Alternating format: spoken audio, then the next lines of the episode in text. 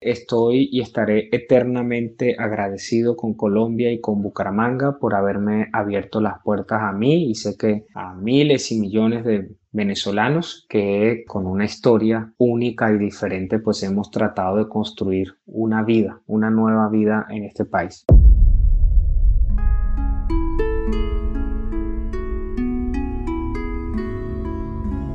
La historia de la humanidad es una historia de migración. Todo el tiempo los seres humanos han estado en constante movimiento e integrándose entre culturas y pueblos, y el siglo XXI no es la excepción. Hemos sido testigos de la migración venezolana, que para la ACNUR, el alto comisionado de las Naciones Unidas para los Refugiados, el éxodo venezolano es el más grande que ha visto América Latina en la época moderna. Vanguardia Podcast y Colombia se ha convertido en el territorio que más ha acogido a migrantes y refugiados de este vecino país. El mundo alcanzó entre 2021 y 2022 una vez más la mayor cifra de personas que tuvieron que huir de sus hogares, 82,4 millones. Esto es el doble de hace 10 años. Después de Siria, el país más afectado es Venezuela de donde 7,32 millones de migrantes y refugiados han salido empujados por la profunda crisis política, económica y social, de acuerdo con los datos de la plataforma R4V y la Oficina del Alto Comisionado de Naciones Unidas para los Refugiados.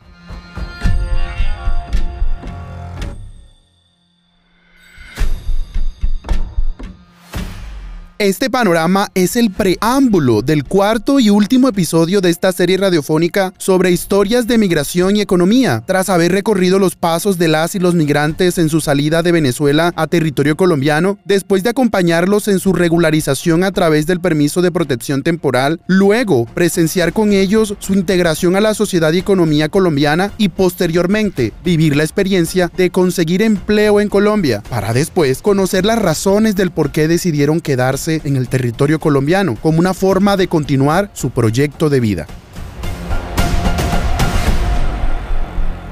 Mi historia de migración es una historia de amor, porque ella fue el motor principal para que yo llegara a este país hace más de 10 años. Ambos nos conocimos en Salamanca, España, precisamente en un proceso de migración. Estábamos adelantando estudios posgraduales y cuando llegó el momento de volver, aunque era un tiempo muy diferente, al que se está viviendo actualmente, pues entre Venezuela y Colombia la opción siempre fue Colombia. Ella es ocañera, norte santanderiana, y ella regresaba después de estar cuatro años por fuera, y en mi caso, pues yo emprendía un nuevo proceso migratorio, en este caso al país vecino, a Colombia, a nuestros hermanos. A partir de allí han sido 11 años maravillosos en los que he podido crecer en lo personal y en lo profesional. Me dedico a lo que realmente me gusta, me apasiona, que son mis capacitaciones, mis conferencias, ayudar a las personas, a las empresas y a las organizaciones a alcanzar un nivel de rendimiento superior, pero también soy el director del Departamento de Admisiones y Mercadeo de la Universidad Santo Tomás aquí en Bucaramanga y con esta responsabilidad directiva en la universidad he podido trabajar con un grupo poblacional que me encanta, que son los adolescentes y los jóvenes entre 15 años y 20 años en ese,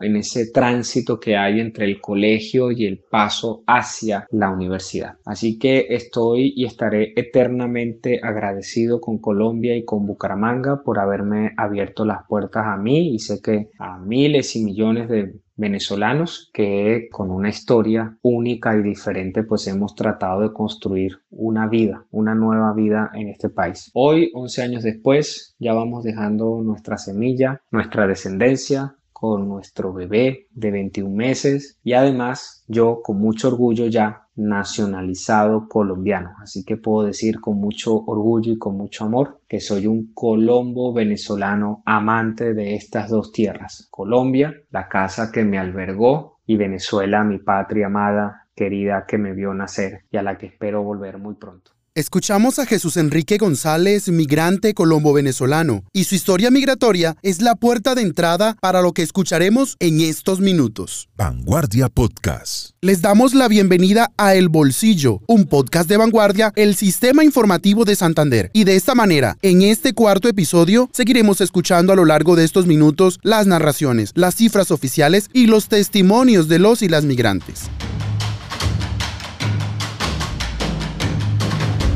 Ahora es el turno de conocer el estado de la ola migratoria, con los testimonios de César Villaquiran, Liliani Rodríguez, Josefa Ramoni, Gabriel Castillo, Mayrene Tobón y Luis Núñez, con nuestros invitados especiales Jesús Enrique González y Natalia Durán Balbuena, y con los expertos María Clara Roballo, Lucas Dauria, Luisa Lozano y María Teresa Palacios.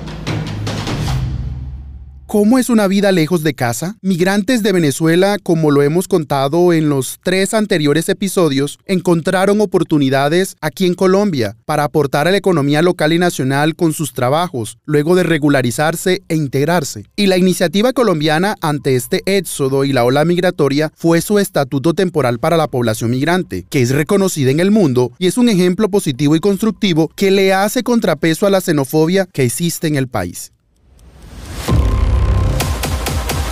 Por ejemplo, según el estudio de percepción frente a los migrantes en Colombia que realizó la Universidad del Rosario y la Fundación Conrad Adenauer en Colombia, sobre las situaciones o lugares en que se han sentido discriminada la población migrante, están en la calle con el 42%, al buscar trabajo con el 33%, en el trabajo con el 26%, en medio de transporte que suma un 14%, en espacio de atención en salud que bordea el 14%, en espacios educativos y el acceder a bienes y servicios entre un 12 y un 11%.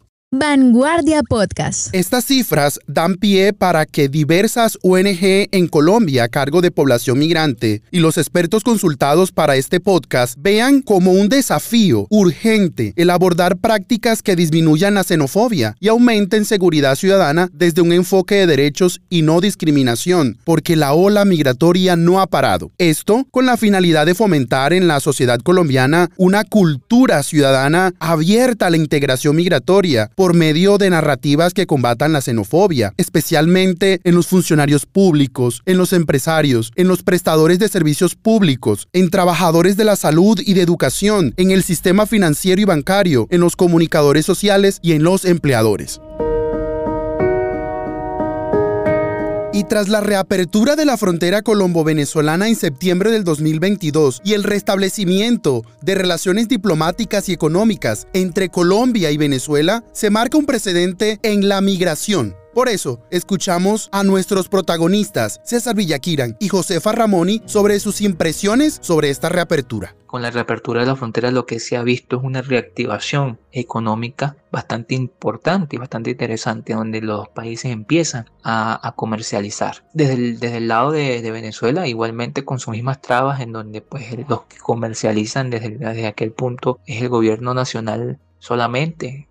Un privado pues se le dificulta muchísimo más porque hay que pagar, como dicen, vacuna o pagar parte de lo que tú llevas al gobierno o al gobierno ser socio de los que tú estás transportando. Entonces, pero se ha visto un gran movimiento, un gran movimiento comercial. Y eso es lo que ha abierto un poco el oxígeno, digamos, a la dictadura de Nicolás Maduro de poder comercializar a través de la frontera, más allá de una ola migratoria. No creo que haya interferido si está abierto o está cerrado definitivamente pues al estar abierto la, frontera pues hay más posibilidades de que el migrante pueda por ejemplo empezar a transitar en vehículos los que tengan la oportunidad y se pueda legalizar un poco más porque pueda llegar sellando pueda llegar puede salir sellando puedan funcionar las fronteras como normalmente un país puede, normal puede hacerlo.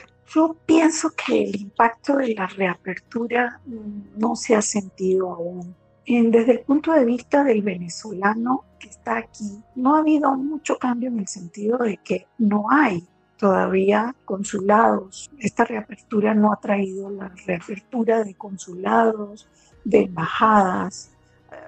Apenas se creó un consulado en la frontera pero todavía el venezolano está desamparado en términos de a quién acudir para hacer cualquier trámite, para renovar un pasaporte, para renovar una cédula, para apostillar un documento, registrar un nacimiento. Todo eso ha sido imposible y sigue siendo imposible porque no hay eh, servicios consulares al interior del país, que se suponía que tenían que llegar prontamente, pero que han ido bastante demorado. De tal manera que desde ese punto de vista no ha habido ninguna ventaja. Desde el punto de vista de la actividad comercial, probablemente las expectativas fueron mayores de lo que se podía realizar, se, se podía hacer en la realidad, por cuanto la, la destrucción del aparato productivo venezolano es muy grande. Tal vez esta reapertura demostró la incapacidad que tiene el país Venezuela para poder aprovechar todas estas ventajas. Desde el punto de vista del tránsito de las personas, sí puede ser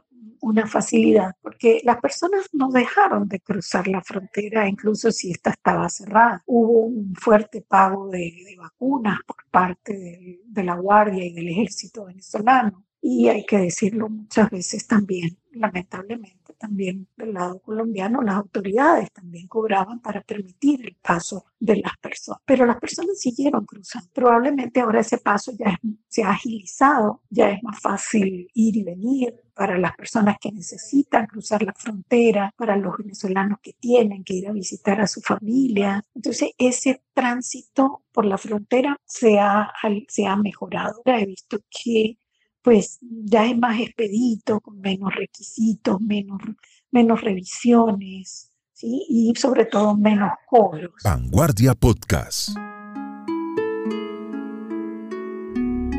La reciente reapertura de la frontera marcó un precedente en el estado migratorio entre Venezuela y Colombia, que viene ahora tras este restablecimiento de relaciones entre los dos países. Por eso nuestros expertos, Luisa Lozano, directora del programa de Ciencias Políticas de la Universidad de La Sabana, Lucas Dauria, profesor asistente de Relaciones Internacionales en la Universidad de La Salle e investigador de políticas migratorias, María Clara Roballo, investigadora del Observatorio de Venezuela de la Universidad del Rosario, Natalia Durán Balbuena, politóloga e investigadora de la ONG IPA, y María Teresa Palacios, directora del programa de Derechos Humanos de la Universidad del Rosario, nos cuentan los impactos y lo que viene.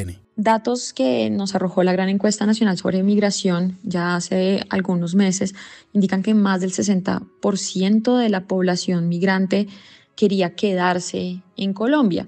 Y esto es porque ya habían iniciado un proyecto de vida en el país y esto es, esto es significativo y es que ya han logrado establecer redes familiares, redes de amigos, tener a sus hijos en el colegio y de alguna forma obtener un empleo con un salario mejor o más digno de lo que tenían en su país de origen. Entonces, esto hace que prefieran quedarse. Entonces, la reapertura, de hecho, muchas de las personas que se les consultó que opinaban sobre la, sobre la, la, la apertura no tenían mucho conocimiento y pues simplemente era una situación que era indiferente, les alegra mucho y varios de los venezolanos reconocían que es el camino que hay que andar y que hay que la ruta que hay que trazar porque saben que tienen todavía familiares allá y tal vez esto hace que mejoren las condiciones económicas, que retorne el comercio, la actividad en la frontera. Sin embargo, para la gran mayoría de los que fueron encuestados, la decisión ya es quedarse indefinidamente en Colombia. Realmente, digamos que el impacto todavía está por medirse, pero se espera que en términos de comercio, por ejemplo, que es una de las cosas que más le interesa a la gente saber,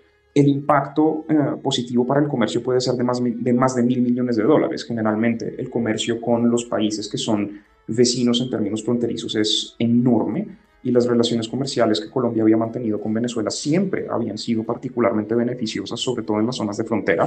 Pero yo realmente creo, es más, no, creo no, estoy completamente seguro de que los recientes desarrollos eh, diplomáticos entre el gobierno colombiano y el gobierno venezolano, y no solo vinculados a la reapertura de la frontera, pueden ayudar muchísimo eh, y tener un impacto positivo muy significativo en la cooperación fronteriza, no solo para el control numérico, sino también para la protección de la población inmigrante. Las zonas de frontera son las que son mayormente impactadas por las actividades de los grupos armados ilegales y impacta de forma diferencial a la población migrante y sobre todo a la población migrante que no está regularizada. De modo que reabrir la frontera ayuda a eh, volver a establecer unos nexos para la cooperación fronteriza y para el control de las fronteras entre las fuerzas del orden de Venezuela y las fuerzas del orden en Colombia. Y esto permite emprender acciones para poder intentar evitar el tráfico de mujeres, el tráfico de menores y el reclutamiento forzados. Ha habido muchas expectativas al respecto de los beneficios que puede traer el restablecimiento de relaciones entre Colombia y Venezuela hacia la población migrante. En una primera instancia, al pasar algunos meses de esta reapertura, podemos decir que en efecto el volver a abrir los puentes, el que Migración Colombia tenga una presencia en la frontera y asimismo, al mismo tiempo el SAIME eh, generando control migratorio y acompañando a esta población que se está moviendo a lo largo de, de esta frontera de manera masiva, pues esto ha generado que muchos migrantes hayan dejado de optar por estas trochas, estos caminos verdes que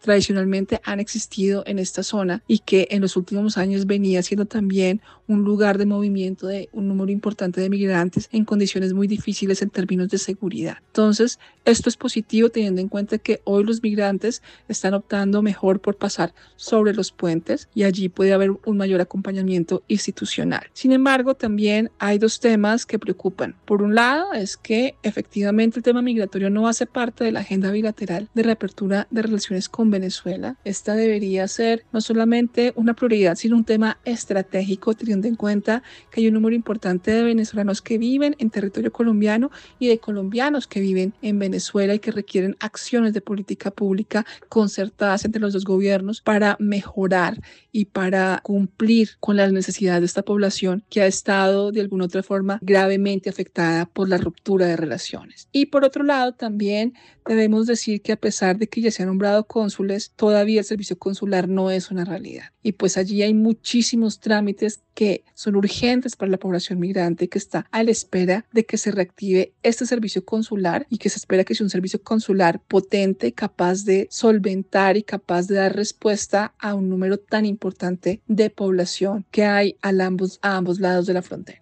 Ahora bien, con el restablecimiento de relaciones eh, con Venezuela, lo cual es muy positivo, eh, también se ha hablado de un retorno de la población eh, venezolana hacia su país.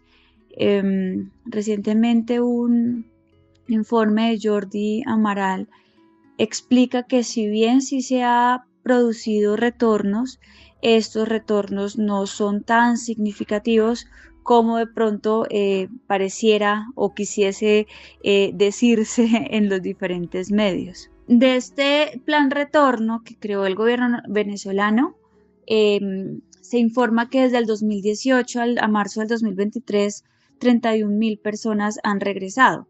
Pero si uno mirara, por ejemplo, el número de solicitudes de permiso humanitario en Estados Unidos desde el 2022 a la fecha, uno encuentra que van 120 mil eh, solicitudes. Entonces, y adicional a eso, por ejemplo, una fuente como R4B, que es como un grupo de cooperantes que constantemente está haciendo evaluaciones de necesidades en campo, lo que identifica es que si bien hay retorno, eh, la, o sea, hay una inmigración neta. Eso quiere decir que sigue habiendo más gente que sale de Venezuela eh, de la que regresa. Ahora, si uno pensara qué está haciendo regresar a las personas, lo que se ha identificado es que varias de estas personas regresan sí en el marco de este plan, otras regresan ya como de manera más independiente, pero muchas de ellas están regresando con el objetivo de organizar sus documentos para volver a salir del país. Va a haber más confianza eh, frente a la población migrante de llegar al territorio colombiano,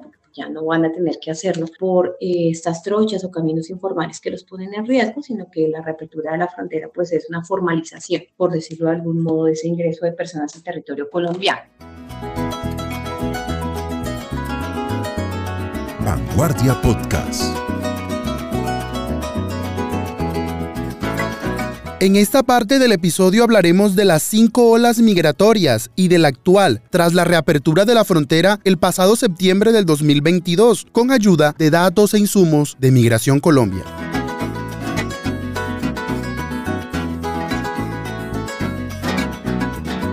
Empecemos por la primera ola. Esta ocurrió entre el 2000 y el 2005, con un pequeño número de industriales y de políticos que se sintieron amenazados por el socialismo de Hugo Chávez. Le puedo decir que de las primeras olas que vinieron de, venezolanos, vinieron personas que tenían, vinieron inversionistas, personas que sacaron su capital, probablemente incluso durante la época de Chávez, antes, antes de esta masiva llegada que, que fue a partir del 2013, por allí, 2015, sobre todo cuando Maduro este, expulsó a los, colombianos del país. Esa primera ola que vinieron, el que vino al país eran personas que eran inversionistas, personas que mm, desmontaron sus empresas, sus industrias allá y las trajeron para acá vinieron también constructoras, vinieron personas que invirtieron en distintos campos, es decir, llegó gente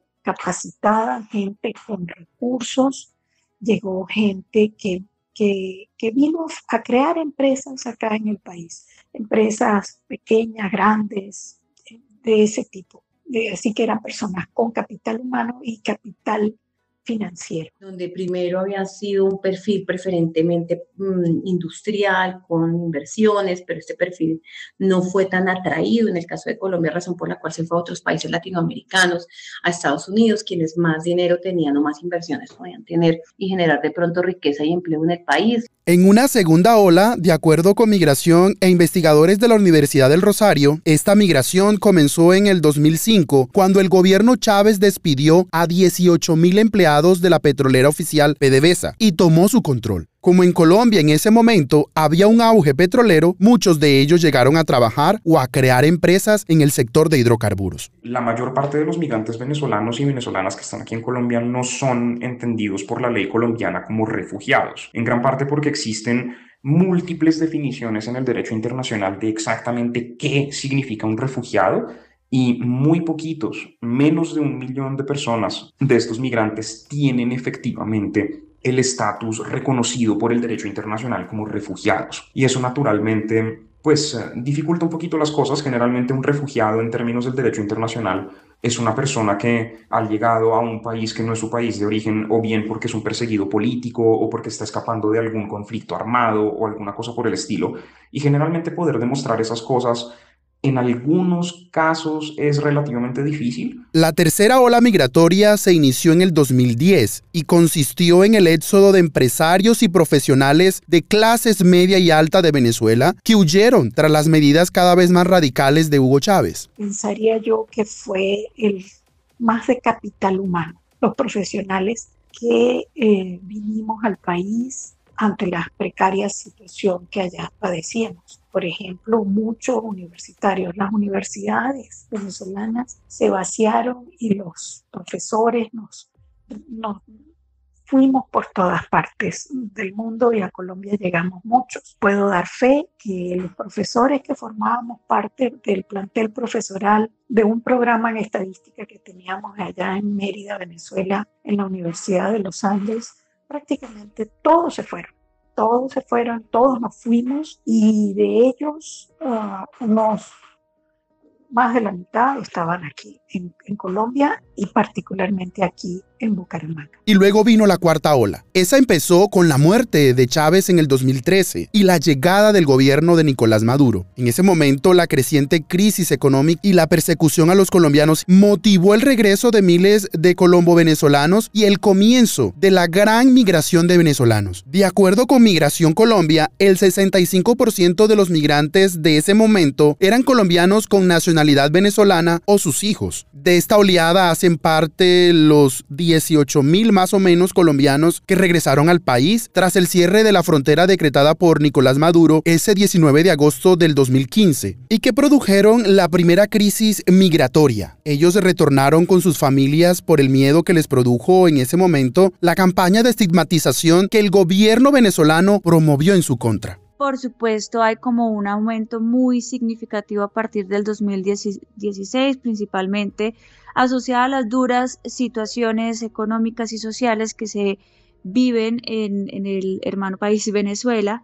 Esto tiene un aumento constante en el 2016, 2018, 2019, 2020, con diferentes como olas de migrantes. En un primer flujo uno podría eh, como identificar personas colombianas que estaban retornando al país eh, digamos 25% menores de 18 años, por ejemplo.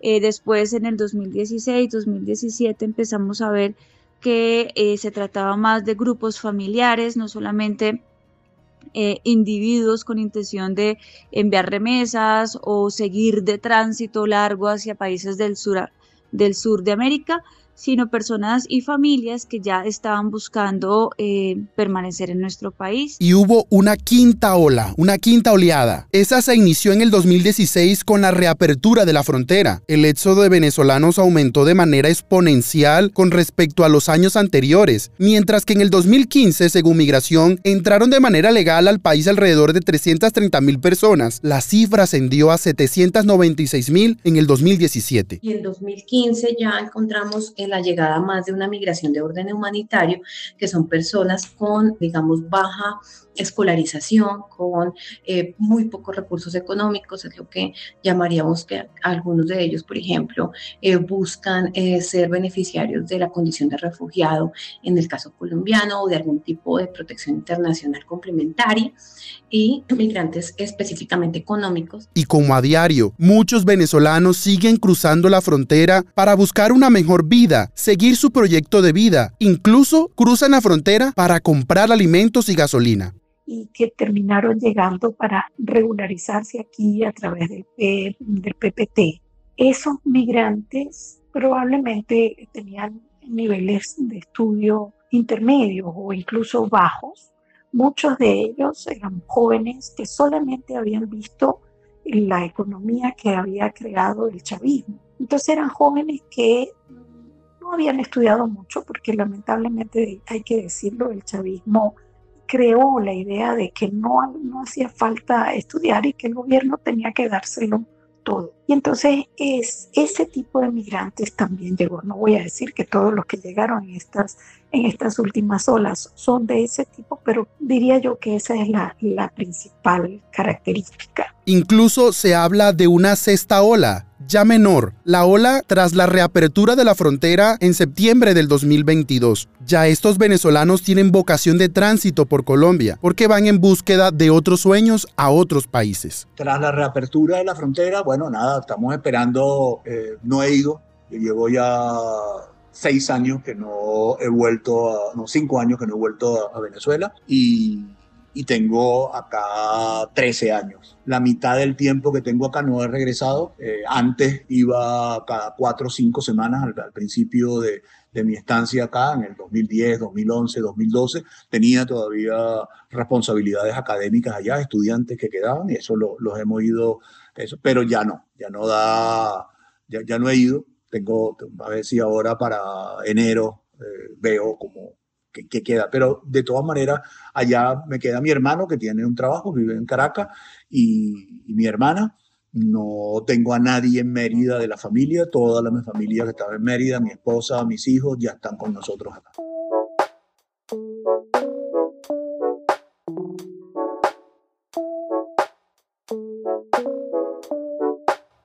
De esta manera llegamos al final de este cuarto episodio. Y como lo dijo la Organización Internacional para las Migraciones, la migración nos ayudará a entender que juntos somos más grandes, en el sentido de que contaremos con más manos para trabajar, más ideas para crear, más talento por descubrir. La población refugiada y migrante contribuye al crecimiento y al desarrollo del país en el ámbito social, económico y cultural.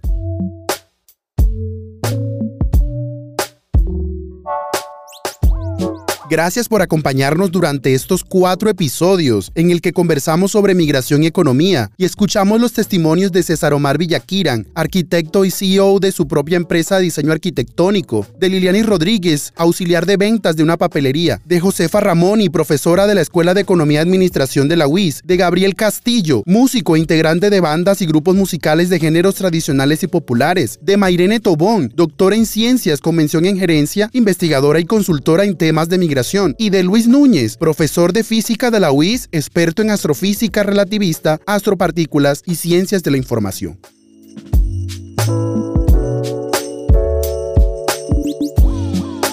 Este podcast es producto de un ejercicio periodístico de la Diplomatura de Periodismo Económico de la Universidad de Antioquia, que también será publicado en el portal laeconomiaenmovimiento.com. No olviden activar las notificaciones, suscribirse en su plataforma de podcast favorita y calificarnos con 5 estrellas para que estos contenidos les lleguen a más personas. Y recuerden, esto es El Bolsillo, un podcast de vanguardia, el sistema informativo de Santander. Nos oímos en un próximo episodio.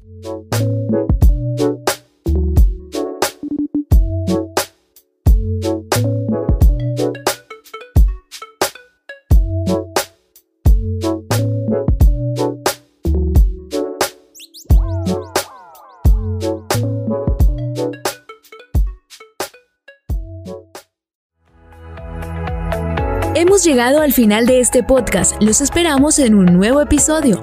Dirigió Miguel Orlando Alguero, periodista económico. Este es un podcast de vanguardia, el Sistema Informativo de Santander.